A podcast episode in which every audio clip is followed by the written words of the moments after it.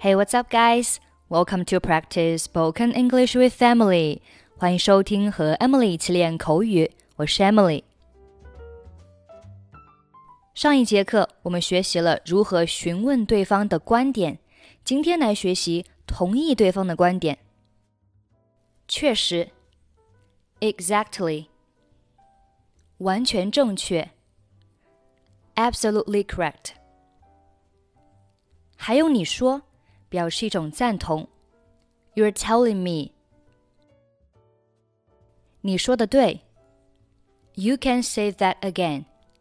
字面上理解是，你可以再说一遍，是表示对对方观点的赞同。You can say that again。你说出了我想说出的话。You took the words right out of my mouth。 我们的想法不谋而合。You're talking my language。你说对了，You said it。我完全赞同你的说法。I couldn't agree with you more，或者是 I agree with you one hundred percent。我们所有的意见都一致。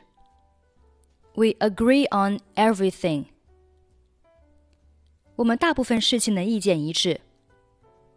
We see eye to eye on most things. 我同意。I agree. 我支持你。I'm with you. 你完全正确。You're absolutely right. 我完全支持。I'm all for it. 好建议。 good suggestions. 我支持他。I'm in favor of it. 这件事我完全支持你。I'll back you up on this one. 你真是一针见血。You hit the nail on the head. Okay, now let's listen to today's conversation. 妈妈给我钱，让我给你买任何你想要的东西。 Mom told me to buy you anything you wanted with the money she gave me. 我想我们应该把这些糖果全买下。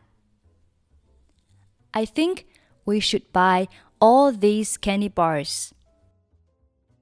不行，选一块。我喜欢这块，是松脆的。We can't do that. Choose one. I like this one.